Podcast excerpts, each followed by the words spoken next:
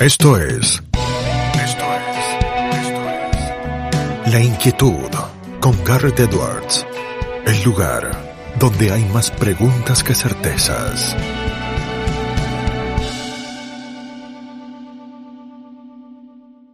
Damos vuelta de página aquí en La Inquietud por CNN Radio Rosario. Enorme honor, placer y privilegio. Él es economista, es presidente del Centro de Estudios para el Desarrollo en Uruguay, el país vecino del otro lado del río. Es profesor de Economía y Sociedad Uruguaya en la Universidad Ort. Es columnista del País de Uruguay, el diario más prestigioso del Uruguay. Eh, fue asesor principal del Ministerio de Economía de Uruguay y es además un amigo, es Hernán Bonilla quien está del otro lado. Hernán, ¿cómo estás? Gartebas te saluda. ¿Qué tal, Garrett? Un gusto conversar contigo y estar en el programa. Un placer tenerte aquí con nosotros, Hernán. Hace mucho que no charlamos, lo hemos hecho en otros ciclos. Eh, hace mucho también que no nos vemos eh, en persona, eh, pero siempre es un gusto poder tratar de entender un poco más qué pasa en el país vecino del Uruguay, qué pasa del otro lado. ya con un Lacalle Pou que lleva una parte muy importante de su mandato transitada. ¿Cuál es el análisis que vas haciendo de Uruguay con la foto, con la postal de julio de 2022?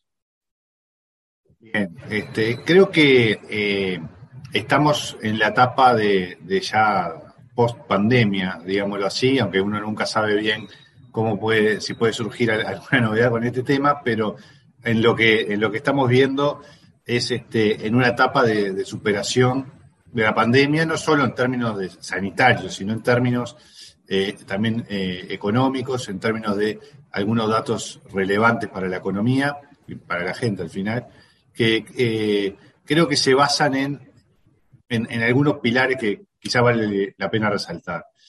Uno yo creo que es la decisión del presidente desde eh, el mismo momento en que eh, surgieron los primeros casos en Uruguay. El gobierno de la calle Pou, la calle Pou asume como presidente el primero de marzo del 2020 y la emergencia sanitaria se declara el 13 de marzo, o sea, dos semanas después de que se asumió el gobierno, se declaró la emergencia sanitaria y empezó eh, el tema de, la pandemia. Y pocos días después, cuando había muchas presiones de, distintos lados, de partidos de la oposición, pero también este, de, parte de, eh, ante la gran incertidumbre que había de qué podía pasar con la pandemia, eh, mucha gente también afín al gobierno, no solo de la oposición, veía lo que estaban haciendo otros países y pensaban que había que ir hacia una cuarentena obligatoria, que había que encerrar a la gente. Y la calle Pou yo creo que ahí tuvo una decisión clave y muy valiente en ese momento de decir que no se iba a encerrar a la gente. Pocos se animaron a hacer eso en ese momento, Hernán, en el mundo. Yo creo que sí, que creo que fue eh, bastante solitaria la, decisión y creo, creo que fue acertada y que el paso del tiempo le dio la razón.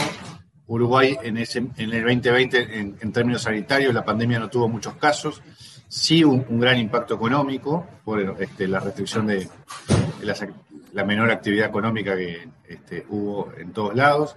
Eh, y creo que, eso determinó la forma como los uruguayos atravesamos la pandemia, que fue muy importante. Y creo que hubo otra decisión importante, eh, avalada por el presidente, pero sobre todo de la ministra de Economía, Azucena Arbeleche, que fue, eh, ella le resumió en una frase que fue mantener los motores de la economía encendidos. ¿no? Porque digo, después la fábrica, cuando uno los apaga para encenderlos de nuevo, digamos que es, no quiero decir un quilombo, pero es un quilombo, viví en Argentina la expresión. Es mucho más difícil, ¿no? Cuando eh, si uno apaga, volver a arrancar es más difícil y, puede llevar más tiempo y se destruyen más puertos de trabajo y hay empresas que, que cierran que no saben si van a volver a abrir. Entonces, creo que eh, con lo que se con los motores más lentos, siendo a menor velocidad, con actividades restringidas, pero el haber logrado mantener eh, la economía eh, funcionando, yo creo que también fue muy importante. Ahí yo diría que entre la libertad responsable de la calle Pou y los motores eh, de la economía encendidos de la ministra Rubileche, yo creo que hay dos variables, dos claves de cómo Uruguay atravesó la pandemia y lo que nos permite estar ahora en un nivel de producto que ya está por encima de la pandemia y en un nivel de empleo que ya está por encima de la pandemia. Que yo creo que son este, es clave para entender el, momento que está viviendo Uruguay. Ahí hablabas eh, de la pandemia y uno piensa también en los contrastes eh, con la Argentina, no solo por la cuestión del encierro, que aquí fue demencial, eh, sino también por lo que ha sido el manejo fiscal durante ese periodo tan complejo. ¿Cómo fue el manejo fiscal del Uruguay durante la pandemia? Creo que también ahí Uruguay se destaca, por lo menos se distingue de, otros países, que es ya desde, antes de las elecciones, el la administración de la calle Pugo había anunciado que iba a instrumentar eh, lo que se llamó una nueva institucionalidad fiscal, ¿no? que tiene como componente central una regla fiscal. Uruguay, como creo que la mayoría de los países de América Latina, eh, tenía ciclos económicos muy pronunciados que se exacerbaban por el comportamiento fiscal. ¿no? Esto de eh, se gastaba, cuando había, cuando crecía la economía y había más ingresos, se gastaba eso y más, y cuando llegaban los momentos de recesión, no había recursos, había que hacer ajustes fiscales, eso provocaba más recesión y eso provocaba un círculo vicioso muy perjudicial para, la economía que Uruguay lo experimentó varias veces en su historia. Eh, la regla fiscal trataba de limitar eso, poniendo tope al endeudamiento, poniendo tope al incremento del gasto, eh, poniendo, mirando el resultado estructural del, gasto público, más allá de lo coyuntural y de lo del ciclo económico y de los ingresos o gastos extraordinarios que pueda haber. Y eso se instrumentó en el medio de la pandemia y no fue un obstáculo para hacerlo. O sea, la circunstancia era especialmente difícil, pero se llevó adelante igual, se aprobó por ley esta nueva institucionalidad fiscal y también por ley se creó un, lo que aquí se llamó el Fondo COVID-19, que de alguna manera yo creo que marca las dos patas del manejo fiscal de la pandemia. Por un lado, sí. No, no, te escucho, te escucho con lo del fondo COVID-19, que, es algo distinto a lo que tenemos acá, por eso es muy interesante. por un lado tenés en el fondo COVID-19 como encapsulado todos los gastos que, que tienen que ver, que tuvieron que ver con la pandemia. ¿sí? Los temas sanitarios, vacunas, respiradores, este, ampliación de CTI, es decir, claridad y transparencia y separado del resto del manejo de, dinero de las arcas públicas, eh, para que eh, quede claro hacia dónde va y de qué manera se usa también, ¿no? Exacto. Es un fondo que, que, se especifica claramente cada gasto que fue, a dónde fue, este, con, como vos decís, con mucha transparencia de en qué se gastó cada peso del tema de la pandemia. También este, gastos de políticas sociales extraordinarias que hubo durante la pandemia y eh, ayuda a, las empresas, sobre todo a las pequeñas y medianas empresas. Entonces, por un lado, hubo un aumento del gasto público en términos de lo que era necesario para atender las necesidades económicas, sociales, sanitarias de la pandemia, pero por el otro lado, se este, miraba el gasto estructural eh, y se procuró desde el 2020 mismo bajar el gasto estructural y eh, ser muy responsables con el tema fiscal, porque Uruguay eh, ya antes de la pandemia partía de una situación fiscal muy mala. Teníamos un nivel de endeudamiento alto, teníamos un déficit fiscal alto y por lo tanto había que combinar las dos cosas. Y Uruguay eh, tenía y tiene grado inversor en las calificadoras de riesgo, pero estaba en en varias en el, en el escalón más bajo de grado inversor. O sea, que te bajaran un punto la nota implicaba para Uruguay perder el grado inversor.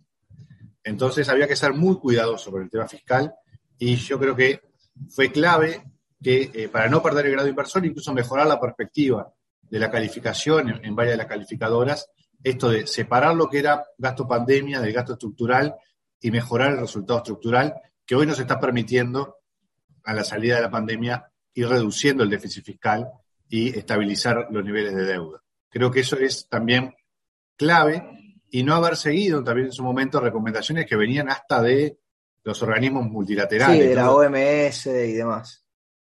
Y, de, y del Fondo Monetario y de otros organismos que, que, decían hay que gastar sin mirar el resultado fiscal, cosa que después cambiaron rápidamente. Digamos que gastar sin pensar en que va a haber un mañana nunca parece una buena idea. Hernán, te conecto lo económico con lo político, porque además eh, este año en Uruguay se dio una votación muy importante por unas eh, reformas, por unas leyes eh, que había propuesto el gobierno de la calle Pou, que finalmente termina imponiéndose en esa discusión, en esa votación que se da. ¿Es posible el, debate político en Uruguay a, diferencia de la Argentina? Porque digo, en la Argentina, vos lo sabés eh, seguro muy bien, se dificulta demasiado que hablen los extremos, eh, que se pongan eh, de acuerdo en algo. En Uruguay el debate es un poquito más serio, no obstante que también tenga sus dificultades y sus bemoles, ¿no? O, lo estamos viendo desde afuera y estamos confundidos y tampoco se puede hablar de un lado y del otro del espectro político.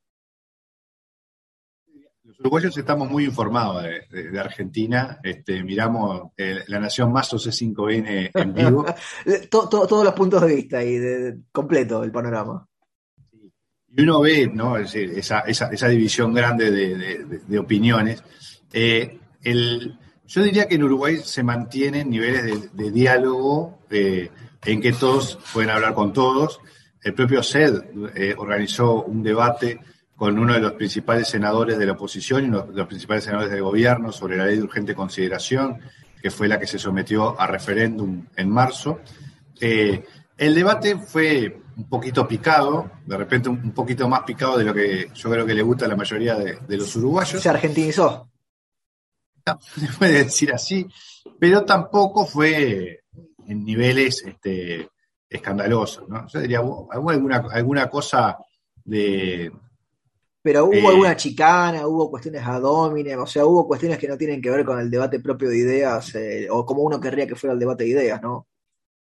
No tanto eso, ataques personales y eso más bien no, este, sí, de repente este, algunas mentiras se utilizaron en la campaña, hubo algunas cosas mal, este, no, no, no, no, no fue un, un debate con, con toda la altura que uno quisiera, pero no hubo, a ver, no tampoco hubo nada grave. Fue un debate, este, en términos generales, civilizado y se votó y la mayoría de la gente resolvió mantener un paquete legislativo que para el gobierno era muy importante, porque allí había temas, lo que hablábamos recién, por ejemplo, la regla fiscal estaba en esta ley de urgente consideración, pero también había temas de seguridad, había temas de reforma en el gobierno de educación, era una ley realmente muy, muy amplia, que tenía muchos temas y que eh, en buena medida estaba eh, parte de las iniciativas eh, más relevantes del gobierno en esa ley. Entonces, que la gente de alguna manera haya ratificado la confianza en el gobierno, porque en definitiva actuó como una elección de mitad de término. Claro. es muy importante en un momento en que casi todos los gobiernos que tenían elecciones después de la pandemia los perdían, ¿no? Creo que eso fue una muy buena noticia para el gobierno. Hernán, te quiero mantener en Uruguay, pero conectártelo con otro tema que también estudiabas mucho. Escribías eh, una columna esta semana en el país eh, de Uruguay, eh, era sobre las diferentes tradiciones del liberalismo. Te quiero preguntar por el liberalismo en Uruguay, porque digo, en Argentina se empiezan a dar cada vez más discusiones sobre el liberalismo, las ideas de la libertad. ¿Cómo están las discusiones en Uruguay? Yo sé que ustedes hacen un gran trabajo desde el CET, desde el Centro de Estudios para el Desarrollo. No pauses, ni adelantes o retrocedas. Quédate en La Inquietud con Garrett Edwards. Yo diría que eh, en Argentina estamos viviendo un momento que por lo menos visto de afuera, vos me dirás Garrett si es así, bastante excepcional en cuanto a que ideas liberales que eh, se rechazaban por buena parte del sistema político ahora empiezan a ser incorporadas, ¿no? O incluso candidatos este, liberales empiezan a marcar bien en las encuestas. O, por lo menos está seguro en la mesa de debate la discusión de cosas que eran inimaginables hace 5 o 10 años, ¿no? Exacto. Y obvio, hace 20, y obvio hace 20 o 30. Eso me parece que está pasando y no solo es por los liberales, sino que los liberales un poco están arrastrando la discusión hacia, general hacia, hacia esos temas, ¿no? El, yo creo que eh, en, Uruguay, como siempre, las cosas son más lentas y más graduales, para bien y para mal. Y yo creo que muchas veces es para bien, visto desde fuera, pero eso es una cuestión como siempre de ópticas. Hay cosas, claro, a uno le gustaría que algunas de las cosas buenas avanzaran más rápido, pero eh, también es cierto que las cosas malas avanzan más despacio. Entonces, tenemos ahí, yo te diría que creo que hay, hay, un clima de ideas un tanto más favorable en el debate, ¿sí? Creo que eh, el presidente de la República, la calle Poco, con el tema de la libertad responsable y la defensa de la libertad que hizo eh, durante la pandemia, yo creo que caló en la gente. El, uruguayo en ese sentido tiene un, sentido liberal este, profundo que viene, viene, viene de, largo, de largo aliento. Eh, en general el uruguayo valora mucho las libertades políticas y las libertades personales. El problema que tenemos es que nos cuesta más aceptar las libertades económicas. ¿no? Impresionante con, un país que en principio en lo económico ha ido pareciendo aprovechar las oportunidades que el contexto le ha dado, ¿no? Porque, a ver, Argentina ha cometido muchos errores en lo económico y Uruguay ha sabido capitalizar muchos de esos errores de la Argentina. Yo creo que la, virtud de, Uruguay ha sido procesar algunas reformas estructurales importantes desde la salida de nuestra dictadura hasta nuestros días. Los gobiernos del Frente Amplio no revirtieron eso y este, en términos generales uno puede estar en contra de, algunas reformas que se hicieron, pero se respetó el derecho a propiedad, este, se respetó eh, la, inversión nacional y extranjera, eh, hubo un, clima de inversión razonable y el, este, y el gobierno de, el nuevo gobierno desde el 2020 ha tratado de mejorar esas condiciones de inversión, mejorar el clima de inversión, dar mejores condiciones eh, para, para, que se pueda desarrollar la inversión. Y creo que eso está, está resultando, eh, pero creo que el, dentro de eh, un país cuya, cuya cultura es bastante estatista. Y eso yo creo que sigue estando. El, el, el, uruguayo todavía, su sentido común es más, es más estatista de lo que a mí me gustaría, y creo que eso dificulta algunas reformas económicas necesarias para mejorar la competitividad, porque Uruguay, yo creo que en el contexto latinoamericano actual puede decir, brindamos seguridad jurídica, estabilidad económica, estabilidad política. Eh, Algunas veces se le ha pensado como una Suiza de Latinoamérica, ¿no? Y a ver, vos dirás eh, que puede haber excesos en las comparaciones, pero sirve para entenderlo como un país que a lo mejor no es gigante de tamaño, pero que aporta ese faro que vos decís ahí en el medio de la región de seguridad jurídica y de certeza en el tiempo. Yo creo que eso, eso sí es importante, e incluso probablemente con el gobierno que venga, que no sabemos de quién va a ser, este, puede ser de, la coalición que está gobernando actualmente o puede ser del Frente Amplio, pero eh, estos aspectos básicos uno piensa que no deberían cambiar. Entonces, eh, eso es, este, no hace el debate político menos duro a veces, pero hay, yo creo que hay algunos consensos básicos que, se respetan, que, que, a la larga rinden frutos, pero también creo que parte de ese consenso tiene aspectos negativos, que es eh, Uruguay necesita procesar reformas económicas liberales y eso eh, es, es difícil, es lento y ahí tenemos un problema porque a esas este, características positivas que tenemos tenemos que sumarle mejoras de la competitividad y este, ser más atractivos también en otros terrenos. Eh, Uruguay probablemente va a ser caro para Argentina, por ejemplo, por, por mucho tiempo, a partir de la situación sobre todo que, se está viviendo en Argentina. Cuando, el principal eh, visitante turístico en Uruguay, entiendo que es el argentino, corregime si me equivoco, no sé si Brasil competirá un poco, pero suele ser Argentina. Sí, sí, sí, el 70% de los turistas que llegan a Uruguay son argentinos. Entonces, ese es, es muy importante, ahí vamos a tener un problema. Y yo te diría, que es cierto que en alguna época de inestabilidad en Argentina llegaron eh, inversiones eh, y personas argentinas a vivir a Uruguay, pero a Uruguay, a la larga, lo que le sirve es que a Argentina le vaya bien. Tener eh, que Argentina y Brasil le vaya bien, que nuestros dos vecinos este, anden bien, a la larga es mucho más beneficioso que los beneficios de corto plazo de que, de que tengan algún mal momento. Sí, y te puedo preguntar ahí atado Hernán porque va justo y ahora eh, eh, es eh, la libertad de ya no estar más en la función pública. A Argentina, ¿pensás que le va a ir bien en el corto plazo? Plazo es difícil ser optimista, ¿no? la verdad que viendo los acontecimientos de, los últimos días, este, los problemas vienen, vienen de antes, ¿no? pero estas últimas semanas han sido particularmente agitadas. Eh, yo creo que vos, Garrett, estás mejor informado que yo sobre lo que pasa allí, pero a mí me parece que no es fácil ser optimista en el corto plazo. Sí creo que se puede ser más optimista en el mediano plazo. ¿no? ¿Vos, eh, pensás que en el mediano plazo hay oportunidades de cambiar el rumbo que se está amarrando? Argentina, el, yo creo que tiene, por ejemplo, eh, una, cantidad de, empresarios, el, tipo de empresario argentino, desde el chico al más grande, eh, adaptado a, vivir en unas circunstancias tan complejas, que si esas circunstancias se vuelven un poco más favorables, o incluso un poco menos desfavorables, este, pueden ser eh, realmente haber un despegue. Yo creo que Argentina tiene todo para crecer, este, salvo las heridas que se autoinflige. Sí, sí, salvo a, quienes se vota cada tanto, la mayoría de las veces parece tener todos los otros elementos para aprovechar. Tiene el, todo, tiene eh, las condiciones que tuvo para ser uno de los países más ricos del mundo en su momento.